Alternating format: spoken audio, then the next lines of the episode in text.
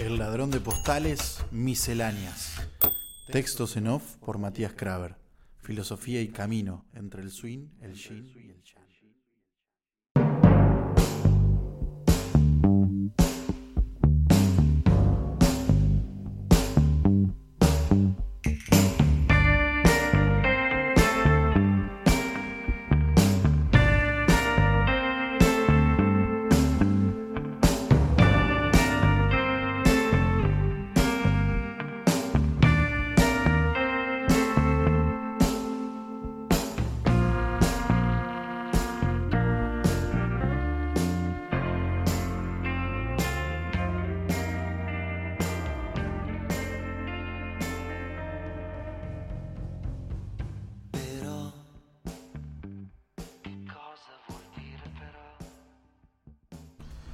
De pibe fundé un club imaginario. La Zambic se llamó y fue el resultado de una combinación de letras azarosas. No recuerdo bien qué fue lo que tuve en cuenta para armar esta palabra que parece un látigo ruso. Un golpe seco de consonantes como un buen contragolpe fabricado por Pavel Nedved. Creo que mi apellido siempre me invitó a flashearla. Ni siquiera supimos del todo nítida la historia del bisabuelo Kraber que llega a Montevideo en barco después de escapar de la guerra civil en Polonia en la primera década soviética. Sí sabemos que ahí se cruzó con la bisabuela Isabel de Ucrania y al tiempo juntos cruzaron el charco para vivir por el Abasto, en Buenos Aires, por donde nació mi abuelo Héctor. Después Sarandí, Villadomínico y San José en las calles del partido de Almirante Brown al sur del Gran Buenos Aires.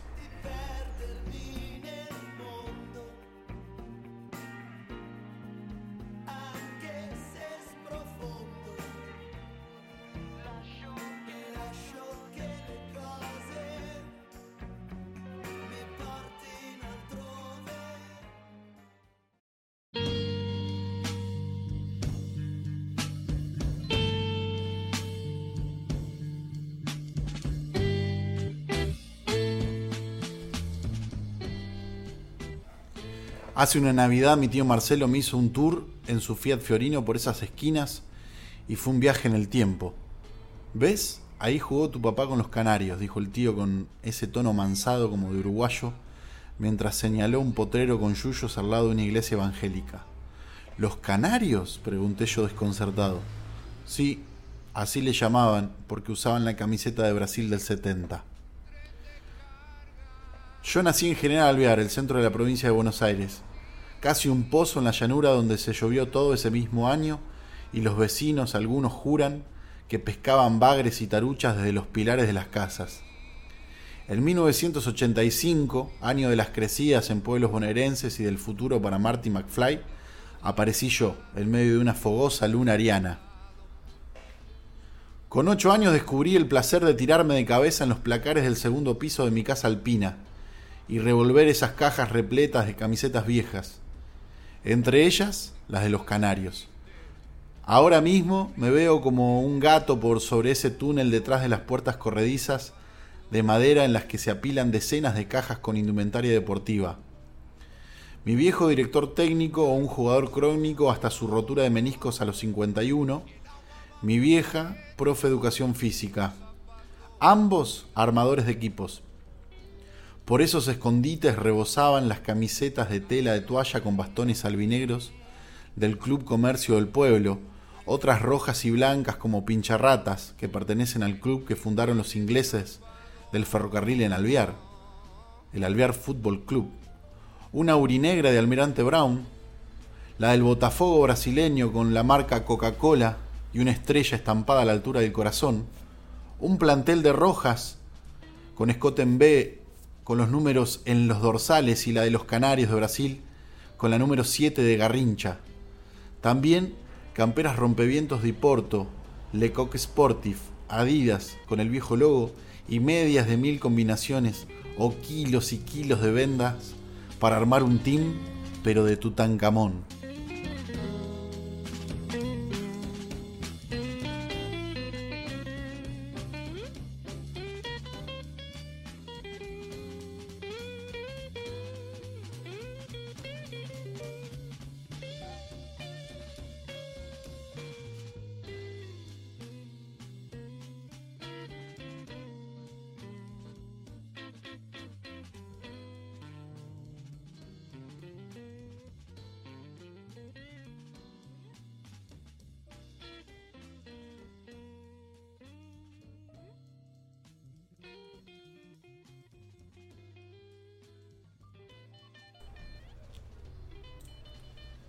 Yo pescaba como los vecinos, hurgaba en los rincones mientras mis viejos estaban en sus trabajos o mi hermano jugaba en casa de sus amigos. La reina, una señora regordeta de unos 60 que trabajaba en casa, hacía mandados o cocinaba y yo aprovechaba a pescar con línea de fondo por los escondites. En los cajones de un cuarto de huésped, en el que solían dormir mis padrinos cuando llegaban desde General Roca, había un escritorio en el que podías encontrar de todo. Era como un almacén de ramos generales, pero de objetos perdidos. Yo, en plena siesta, me metí ahí cuando no había ninguna vigilancia cerca. Amasaba mis cagadas como Walter White y Jesse Pinkman al cocinar metanfetaminas en la casilla rodante de Breaking Bad. Me sentía un poco químico y artista, pero una tarde descubrí la tinta china, una roja y otra negra, llenas hasta el tope. Fue una revelación. Mi hermano la necesitaba para la materia de plástica por una manualidad alusiva al Día de la Familia. Yo contemplé el placar siempre en ese aburrido marrón kaki y me brotó un Charlie García en la etapa Seino Moore. Hice un desparramo rojinegro en las dos puertas del mueble que comenzaba a gotear el piso encerado. Cagadón. Enseguida me recorrió un líquido corrosivo por las tripas y ganas de ir al baño, aunque me dije que lo mejor era escapar. Estuve casi dos horas en el resquicio de la persiana y el vidrio de una ventana que no se abría nunca en mi casa. Esas zonas muertas que existen en todos lados, como el codo de una cancha de fútbol. Todo el barrio gritaba mi nombre y yo ahí encerrado mientras escuchaba al tribunal de disciplina. Para colmo de la cagada mayúscula, los colores eran rojinegros, como la casaca del equipo rival de mi viejo, el Club Deportivo Alvear.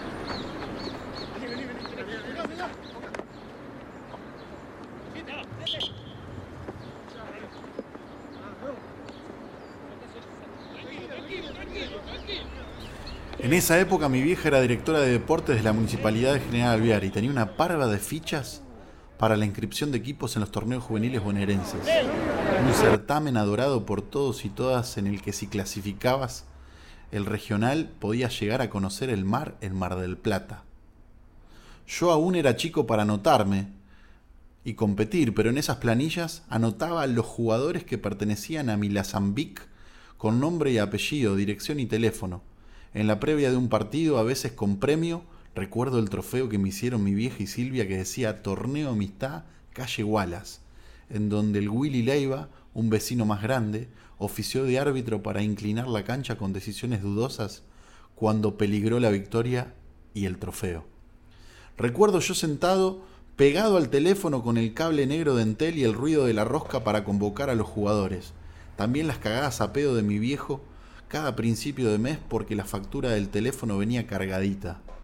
Sobre la casa y la pesca, todo un dilema existencial.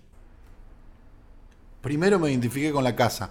Tenía otro vértigo, no sé, amontonarse en la cúpula de una camioneta Chevrolet con un calentador para el mate, la petaca de los más viejos, y de pronto bajar en un campo para que mi viejo o el gordo le apunten con la carabina unas coloradas que revoloteaban por los palos de luz. Segundos después, el ruido del tiro y el corcoveo del viejo para atrás, seguido del desplume del ave y la caída estrepitosa al ojo de agua en el que solo se adentraba un perro cocker prestado. Fui dos o tres veces con ellos, no mucho más, pero con el tiempo me daba la sensación de pertenecer a esa tribu según ese experimento que usa don Juan Malthus a Castaneda en Relatos de Poder. Bajo un efecto psicotrópico por el monte, el viejo chamán lo exponía a la respuesta de su instinto de supervivencia, una supervivencia más tribal, la caza o la pesca, una familia u otra. Yo también creo que en esas excursiones rurales de caminos de tierra también me mostraron una metáfora de la vida. Tal vez sí, aunque después me mudé a la pesca, aunque no armé una línea o compré una boya cordobesa en mi vida, pero se trató de una lenta transición que apareció con los años, una escuela de la mesura, pasar del perro con el agua hasta la cintura, al bote en la laguna o la caña desde la orilla mientras silba la radio un partido de fútbol. Habré ido un total de diez veces, pero mi viejo siempre invocó esa postal y siempre me pidió que escribiera de sus tardes infinitas de pesca con dos o tres de sus mejores amigos del deporte filosófico.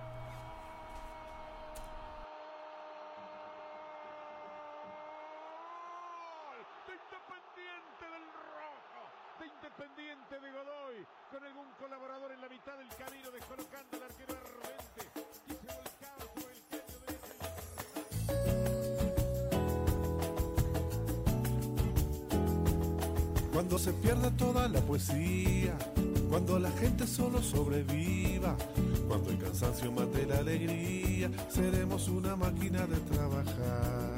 Sí, claro. Si globalizar nuestro pensamiento, solo habrá un libro con el mismo cuento. Sin esa magia de la fantasía, la música del mundo no tendrá lugar. Pregunto yo quién va a cantar, quién va a soñar,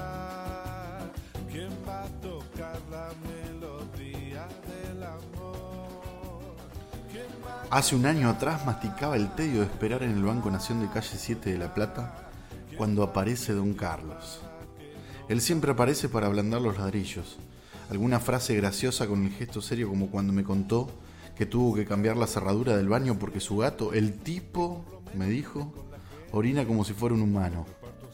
Carlos tiene esos chispazos de creatividad singular, un dato que saca del baúl o una analogía que solo él puede fabricar. Esa mañana me habló del libro de David Lynch, Atrapa al pez dorado.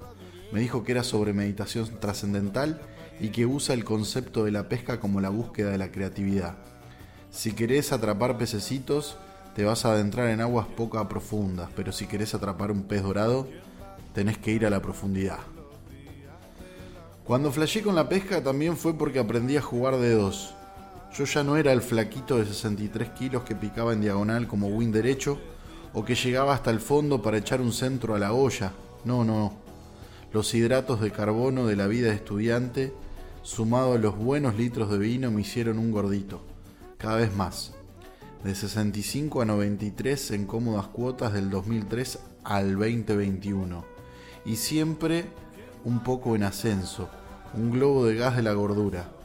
Primero pude darme el lujo de jugar de 5 en los torneos que organizaba la universidad, que representábamos a General Alvear todos los domingos, y habíamos hecho hacer unas camisetas verdes y blancas, como las épicas de los loros, la histórica selección del pueblo que enfrentó a Loma Negra de Fortabat, por ejemplo. Pero a medida que fui engordando, bajé de un ondazo como último hombre.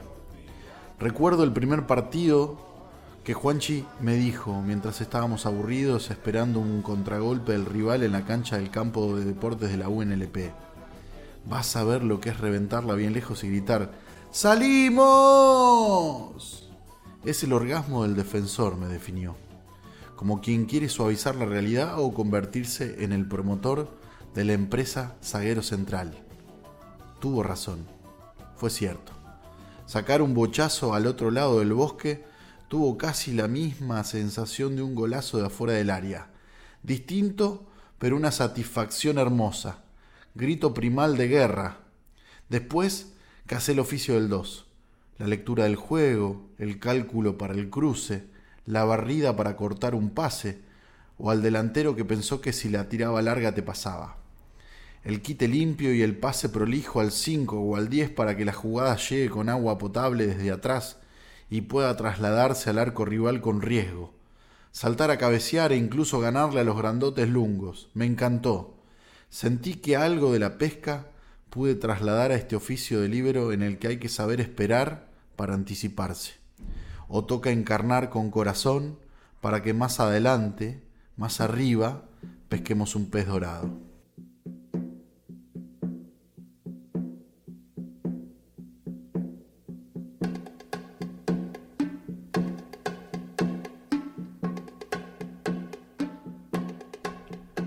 Ahora ni siquiera. Hace unas noches sentí el vacío de no jugar. En el afán de bajar la panza me puse la pechera de organizar dos fútbol por semana. Tremenda tarea, sobre todo cuando se arrima el invierno y tenemos más de 30. Arrancó bien la rutina hasta que un jueves, en una maniobra de la gambeta en la defensa, la zona del aductor sufrió una abertura sutil como si de pronto abriesen el cierre de una carpa o de una rompevientos. Terminé el partido en tres cilindros y logramos al menos una performance respetable, pero mi pierna quedó tan mal que por primera vez tuve que ir a un médico traumatólogo por una lesión del fútbol. Jamás lo había hecho. Siempre procuré curarme solo, pero esta vez con los kilómetros contados de picados, me juré hacer los deberes para, por lo menos, llegar a jugar hasta los 50 como mi tío Marcelo en una cancha de papi de cemento en Rafael Calzada, en la que oficia de arquero volante, o como mis parceros en Bogotá que se operan las rodillas con casi 40 para poder volver a las canchas, además de ser buenos comentaristas por WhatsApp en nuestros grupos amigos del fútbol. Nos resistimos a ser los viejos críticos, aún soñamos con jugarlo. La cosa es que salí de casa un jueves frío sin fútbol, como el peregrino errático por las calles platenses, para encontrar algo que compense la falta de insulina de la pelota. Llevo más de 15 años jugando al menos una vez por semana, como algunos amigos que están desde el minuto uno, como el Chima que viene desde Moreno en camioneta para un partido entre nosotros. Poesía pura. Caminé un par de cuadras hacia el centro y entré al único local de videojuegos que queda en toda la ciudad. Hice una recorrida de buen ocho por todas las hileras mientras salteaba las cataratas, el flipper, el Wonder Boy, los de tiro y los mil de autos tipo Daytona. Nada, ningún fulbito. Me acerqué a la expendedora de fichas, una mujer que parecía arrancada de un mostrador de idioma, y le consulté, Señora, ¿no hay fulbito? con un tono de nene desesperado. No, querido, ya no hay más, me dijo como si yo viniera como Marty McFly de 1985 a la era de las PlayStation 4. Así que nada, bajé la cabeza y pegué la vuelta para el barrio con la atención bien puesta de esos viejos cazadores de talentos, porque tal vez pase un amigo o un transeúnte X y me toque ficharlo en mi eterno equipo rodante, al menos para cuando vuelva, o al menos para que el club siga su linaje. Siempre hay lugar en la lista de buena fe para los pájaros de la pelota. La verdad que ya perdí la cuenta de cuántos son, pero hay de todos los colores y especies, rústicos y mágicos. Me imagino con todos haciendo un partido de despedida. La Zambic se lo merece. Creo que su fundador también.